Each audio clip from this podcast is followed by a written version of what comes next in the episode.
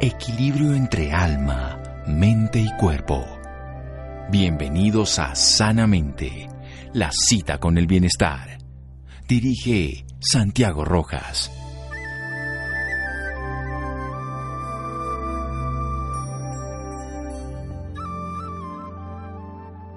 La vida es un aprendizaje de renunciamiento progresivo, de continua limitación de nuestras pretensiones, de nuestras esperanzas, de nuestra fuerza, de nuestra libertad. Henry Frederick Amiel.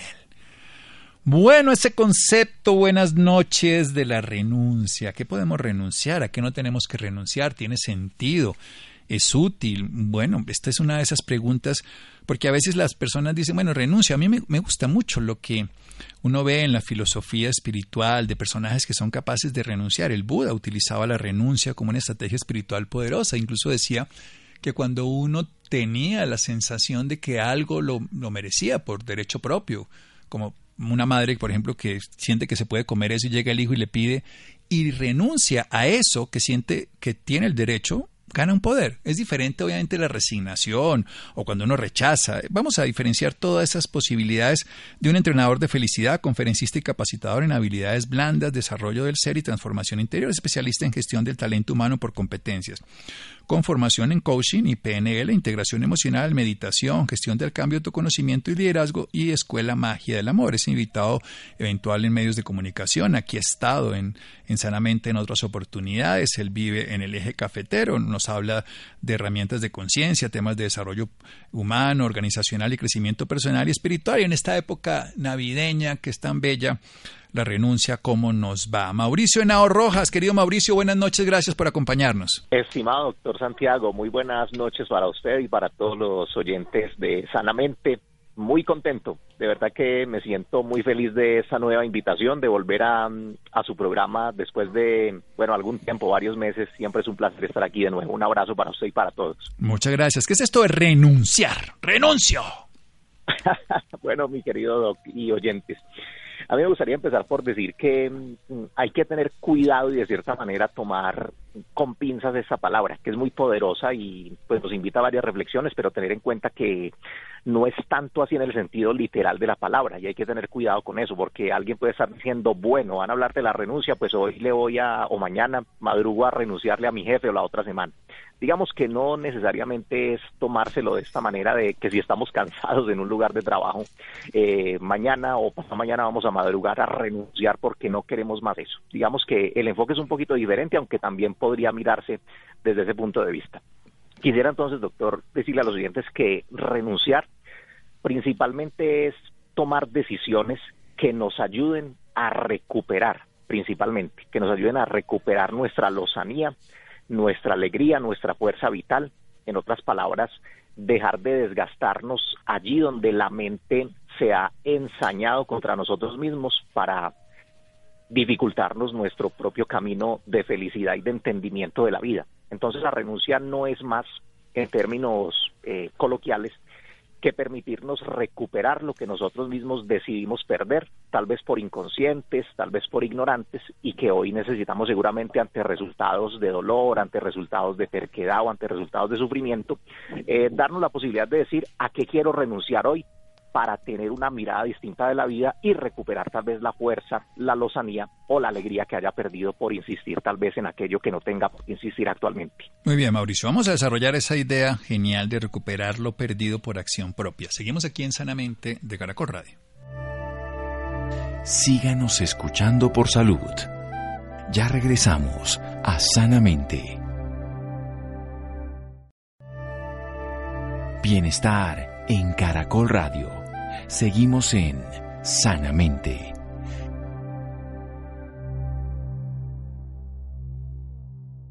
Seguimos aquí en Sanamente de Caracol Radio. Mauricio Henao Rojas nos habla como entrenador de felicidad, conferencista, coach, formación en PNL, integración emocional, gestión del cambio, muchas opciones de ayuda al ser humano. Por eso nos está hablando de esa decisión que toma un ser humano para poder recuperar ese bienestar perdido. Y lo perdió porque dejó de hacerse cargo de sí mismo.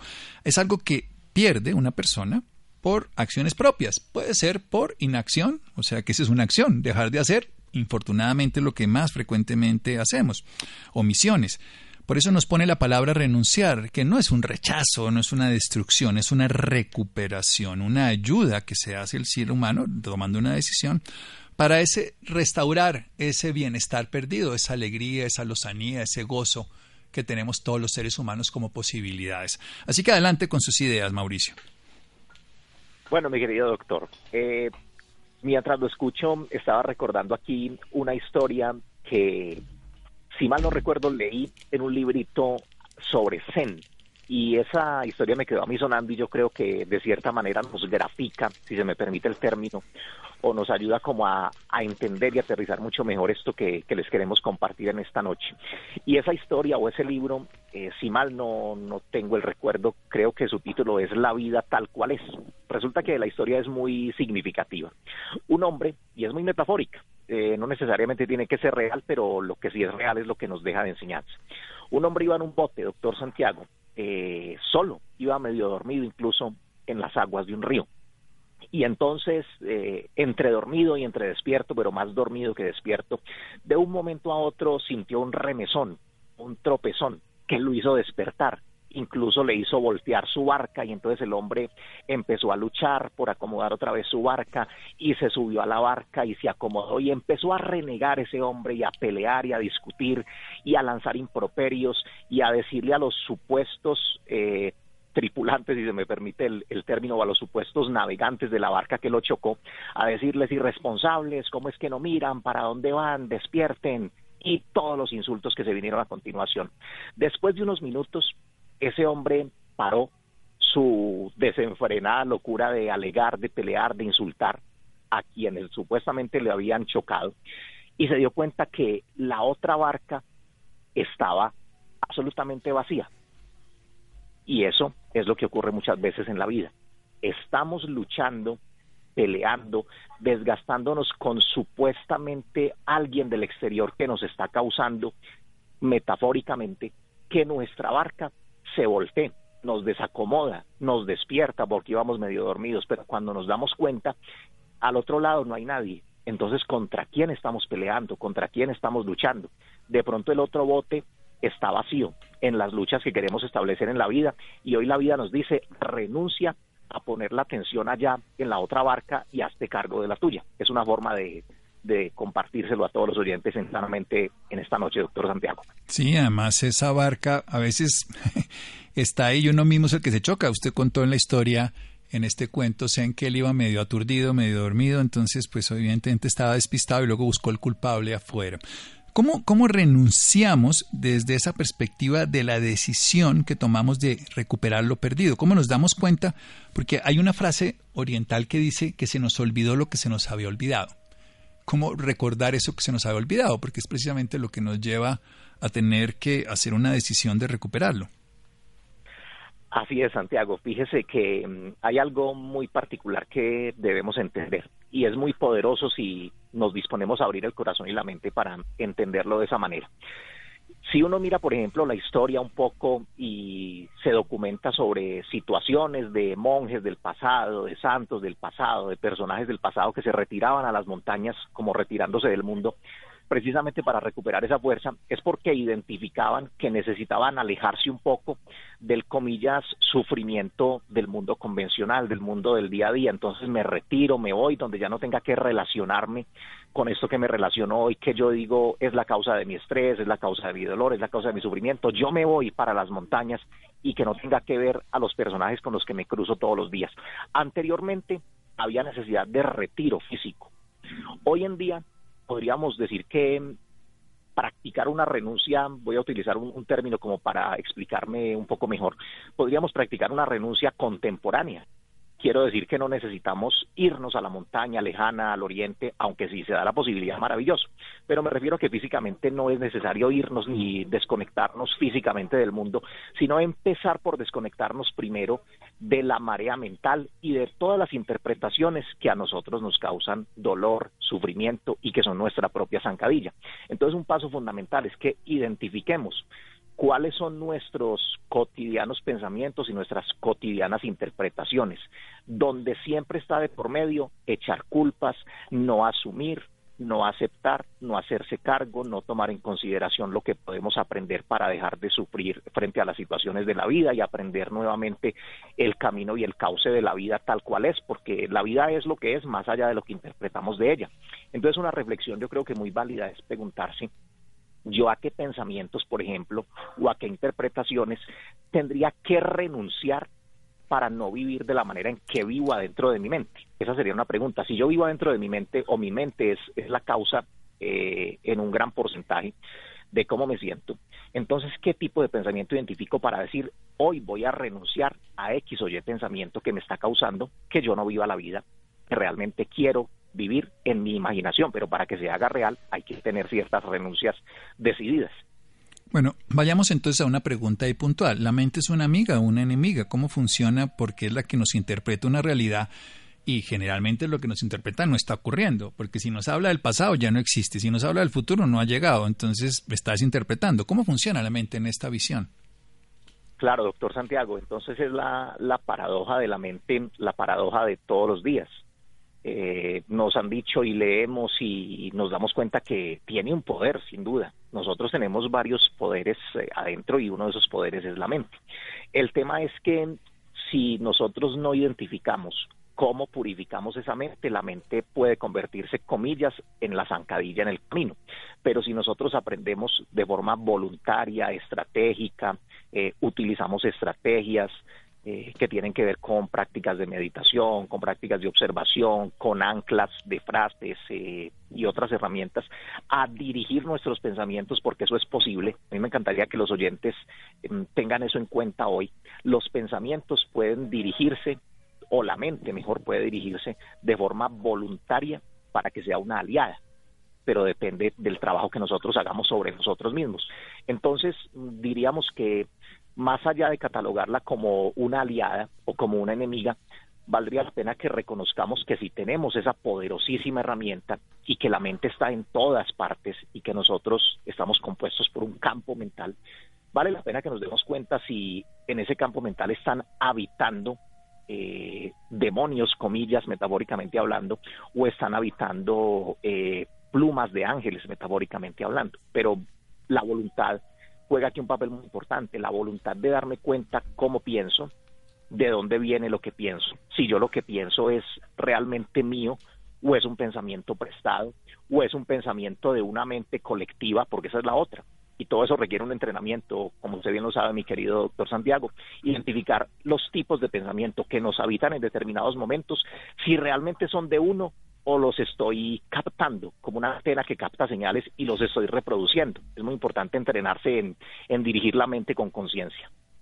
Bien, esto es importante. Entonces la mente puede dirigirse voluntariamente para ser un aliado, como dicen en Oriente. Hay una frase que es muy conocida ya, que la mente es una buena sirviente, pero una pésima ama. O le ponen palabras más adecuada. O sea, ¿cómo hacer para que la mente no sea la que me dirija, no sea la que tome las decisiones de una manera... La mente siempre va a pensar, la gente quiere parar la mente y yo creo que hay que liberarla. En lugar de, que nos dirijan la vida, nosotros pues dirigirla liberándola, no dejándola atrapada. Pero ¿cómo hacer para que no sea la que nos esclaviza, sino que nos siga?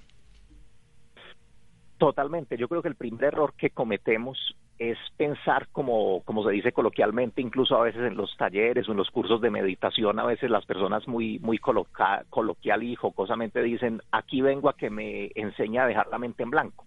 Ese es el primer error. Nosotros no necesitamos dejar la mente en blanco porque estaríamos en una pelea que vamos a perder. No necesitamos pelear con la mente para dejarla en blanco, lo que necesitamos precisamente es dirigirla.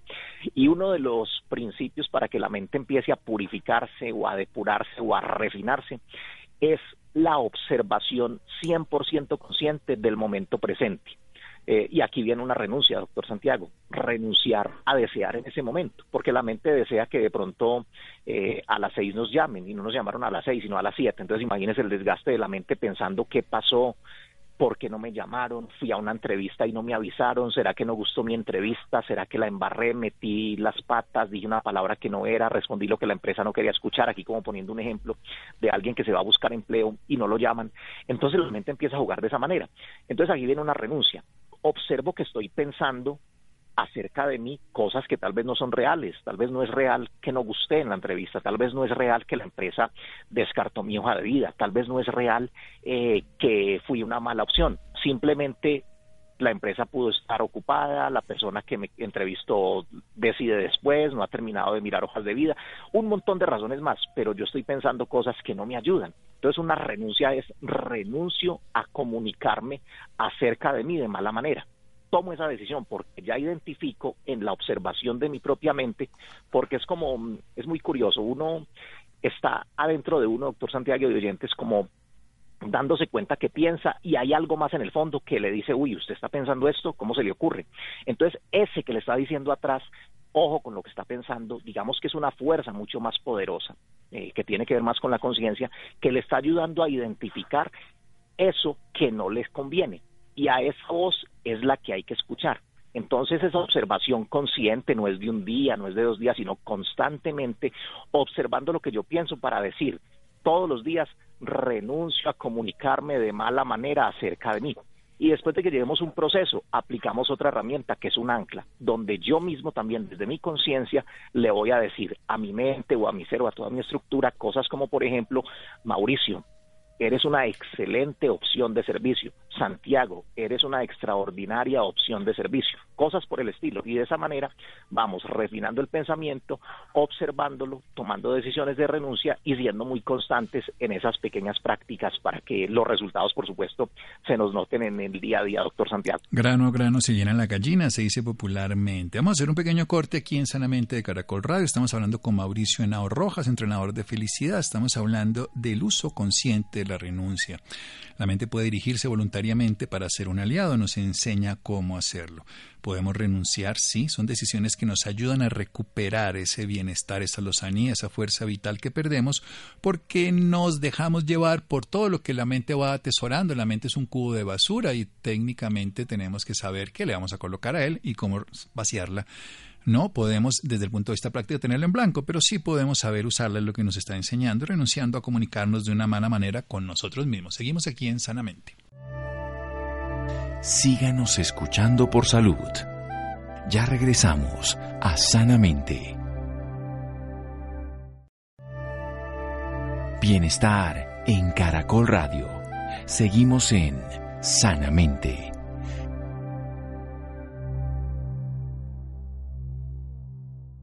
Seguimos en Sanamente de Caracol Radio. Mauricio Henao Rojas, entrenador de felicidad, conferencista y capacitador en habilidades blandas, desarrollo del ser y transformación interior, especialista en gestión del talento humano por competencias. Tiene formación en coaching y en PNL, programación neurolingüística, integración emocional, meditación, gestión del cambio, conocimiento y liderazgo nos está hablando a propósito de una frase valiosa, renunciar. La gente renuncia a lo que tiene sentido, pero no renuncia a lo que no tiene sentido, a lo que está agobiado por sus problemas, sus dificultades.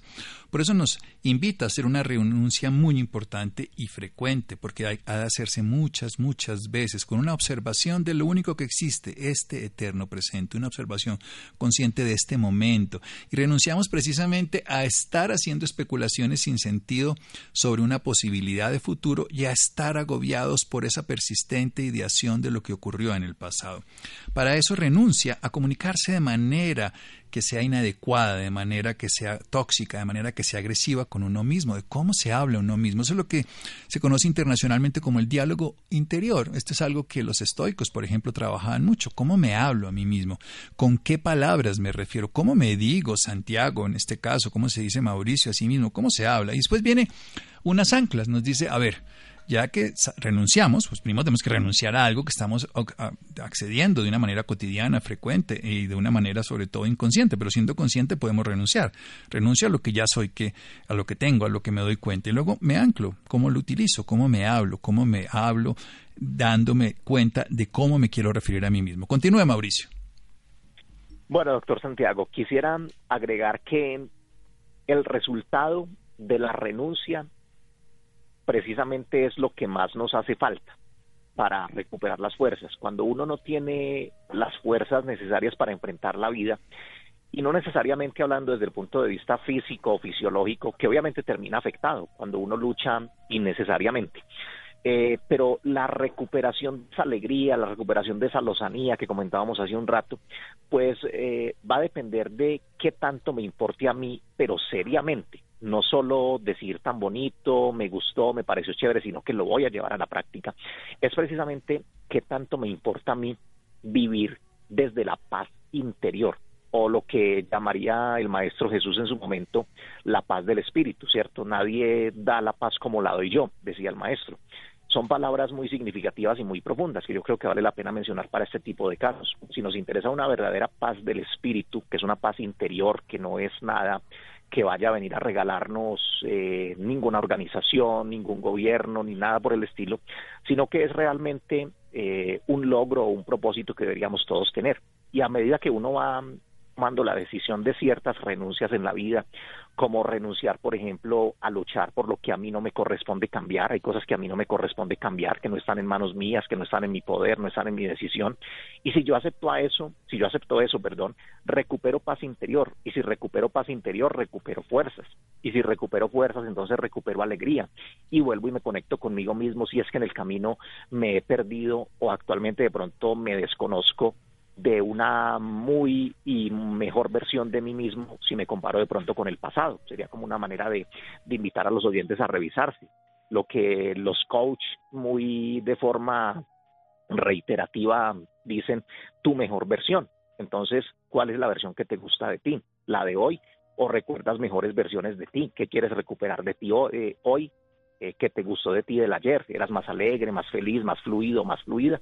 Entonces tal vez es momento de que te preguntes a qué quieres renunciar, con qué estás sufriendo. Ojo a esto, doctor Santiago y oyentes, no es qué te está haciendo sufrir, sino con qué estás sufriendo. El enfoque es muy diferente. Cuando yo digo con qué estoy sufriendo, a decir es que estoy sufriendo por tal cosa, ¿no? Son cosas bastante diferentes y yo me asumo responsable recuperar esa fuerza que, necesito. Y hay un listado impresionante, doctor Santiago y oyentes, que mejor dicho, si uno quisiera elaborarlo en este diciembre, y sería una invitación para los oyentes, donde se pongan a escribir la cantidad de renuncias que la humanidad, pero no lo escalemos por allá tan arriba, cada uno, ¿qué renuncias tengo que hacer? Yo creo que llenamos más de una página, eh, sin lugar a dudas.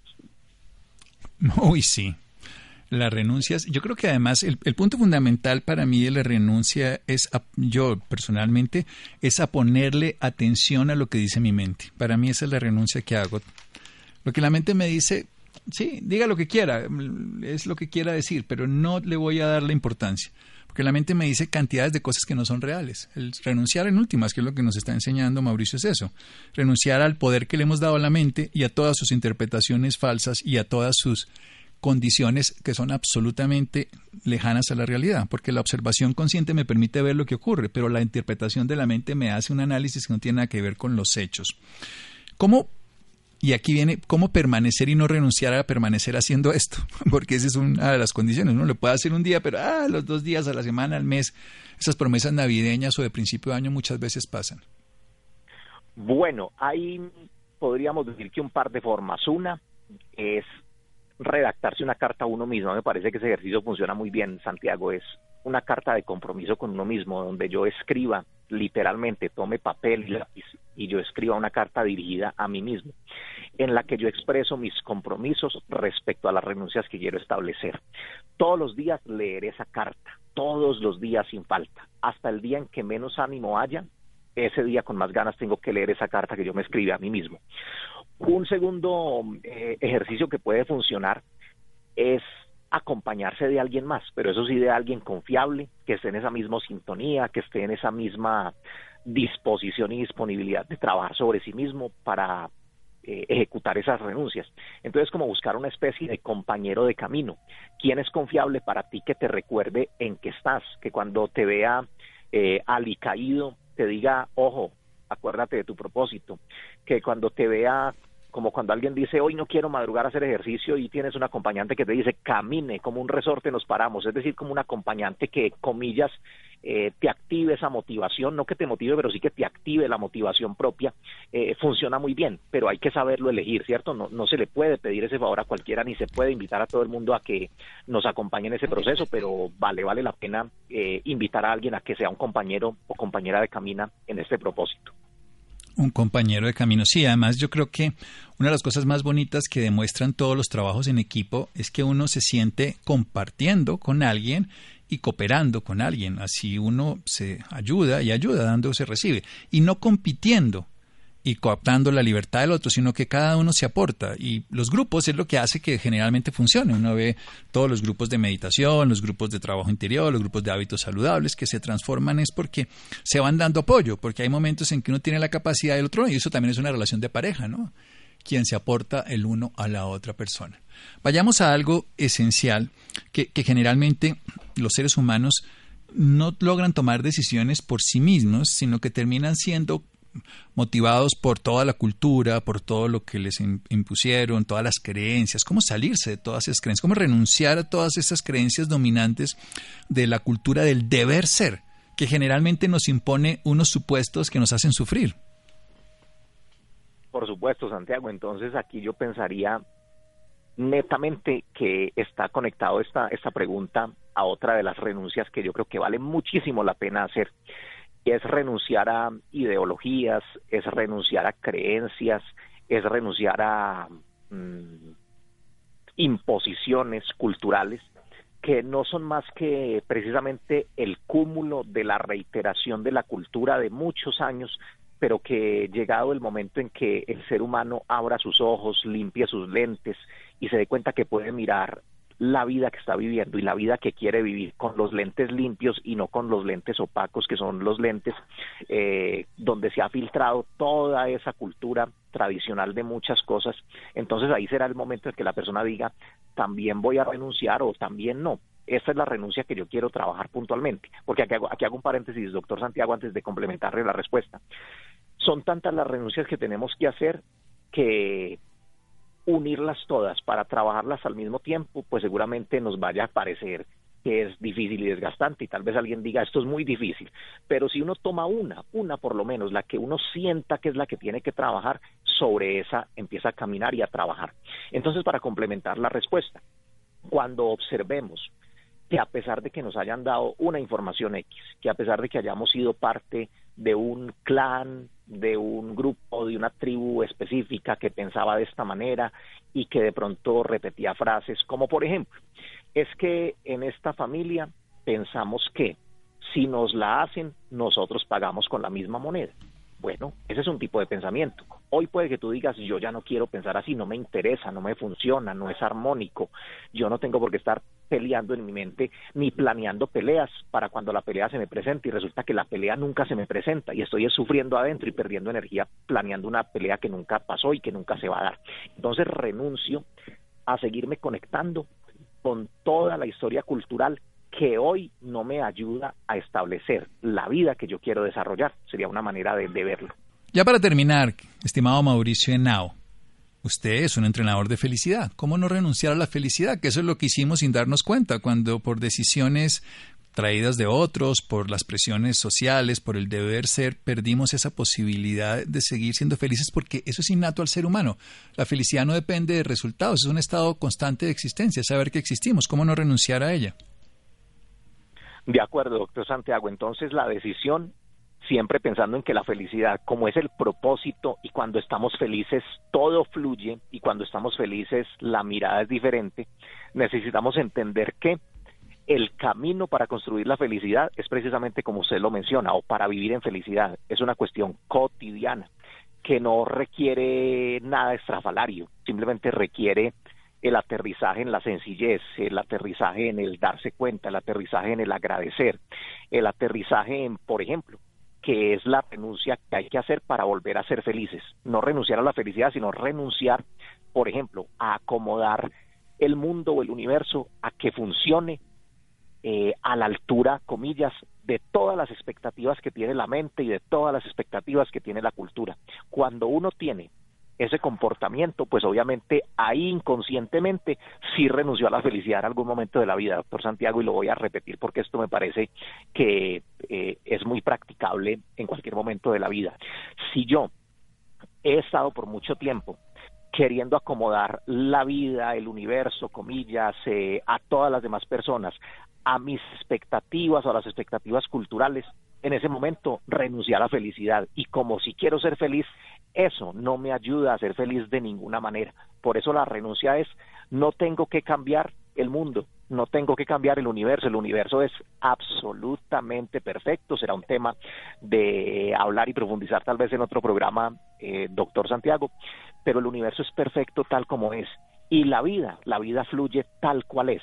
El tema es cómo la estamos nosotros interpretando. Entonces renunciemos a querer acomodar todo eh, a partir de ese filtro equivocado que a veces ponemos para volver a recuperar la felicidad que dejamos por ahí de lado por algunos momentos. La felicidad que dejamos precisamente por perdernos de quienes somos. Mauricio, ¿dónde lo pueden seguir? ¿Dónde pueden tener sus servicios? Conocer más de usted, aprender de usted. Doctor, con todo gusto, para los oyentes de Sanamente nos encuentran en las redes sociales, en Instagram como Mauricio Enao Entrenador, en Facebook, en la página como Mauricio Enao Entrenador de Felicidad y también la atención por WhatsApp con todo el gusto para las asesorías, los talleres, las conferencias, la línea de WhatsApp 315 526 9160. Esos son nuestros tres contactos principales. 315-526-9160, una línea de WhatsApp donde pueden comunicarse. Mauricio Nao, entrenador, y eso en Instagram, o entrenador de felicidad, Mauricio Nao, entrenador de felicidad en Facebook. Mauricio, muchísimas gracias. Santiago, gran abrazo y nuevamente gracias por esta invitación. Me sentí muy feliz en esta conversación. Abrazos y buena noche para todos. Buenas noches para todos. Seguimos siendo felices. Esperemos un momento para continuar en Sanamente de Caracol Radio. Síganos escuchando por salud. Ya regresamos a Sanamente. Bienestar en Caracol Radio. Seguimos en Sanamente.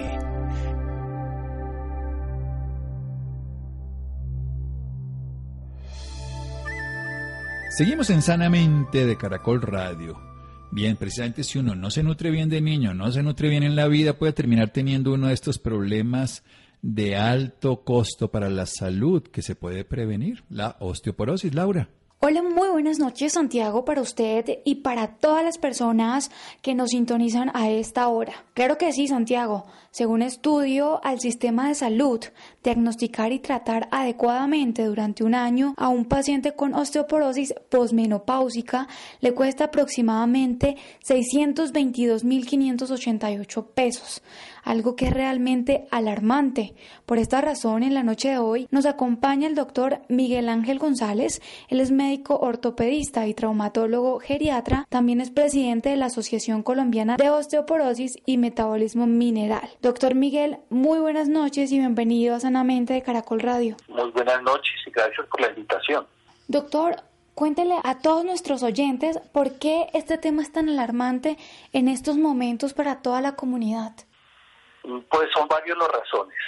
Por un lado está que la población tiene una expectativa de vida mayor. Actualmente la expectativa de vida para mujeres está cerca de los 77 años y para hombres cerca de los 76.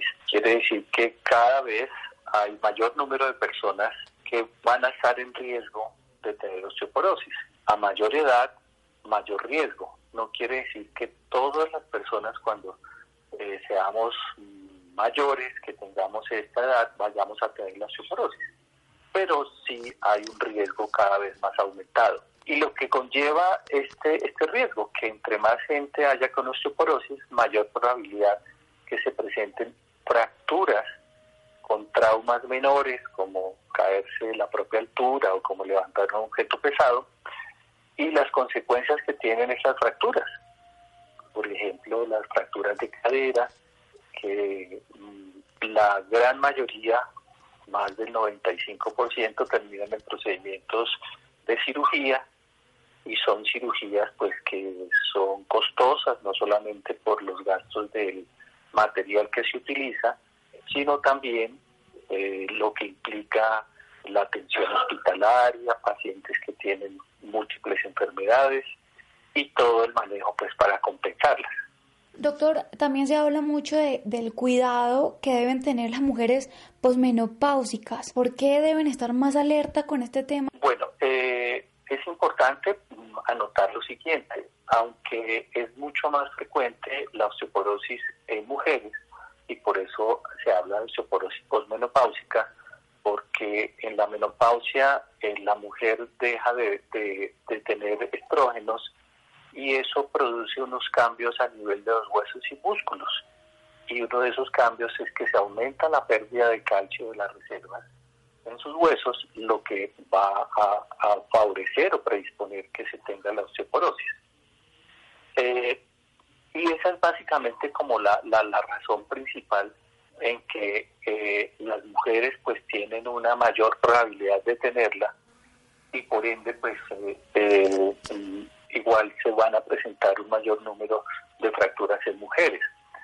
Es importante que la mujer cuando llegue a la menopausia tenga también una valoración, así como la tiene con su ginecólogo y probablemente algunas con cardiólogos o algunos internistas, también se haga una evaluación para ver cómo está su condición ósea y determinar primero si hay la presencia o no de osteoporosis y segundo pues para, para recibir un manejo adecuado y, y mantener o mejorar la salud tanto de huesos como de músculos.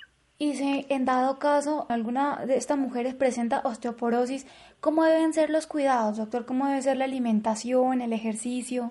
Bueno, eso es muy importante como tú lo estás anotando.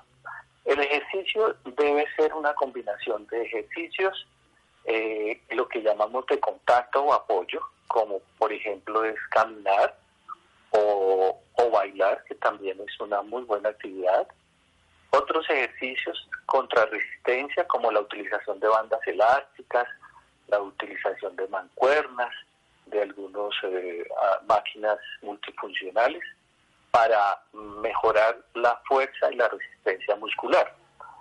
Eso es desde el punto de vista de los ejercicios. En cuanto a la alimentación, la recomendación es eh, aumentar la ingesta de alimentos que contengan calcio.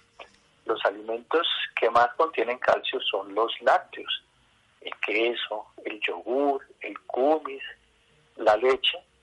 Eh, si la toleran, es también una muy buena fuente. Pero además tenemos los pescados, los mariscos, los eh, frutos secos como las nueces, las almendras y están también los vegetales verdes.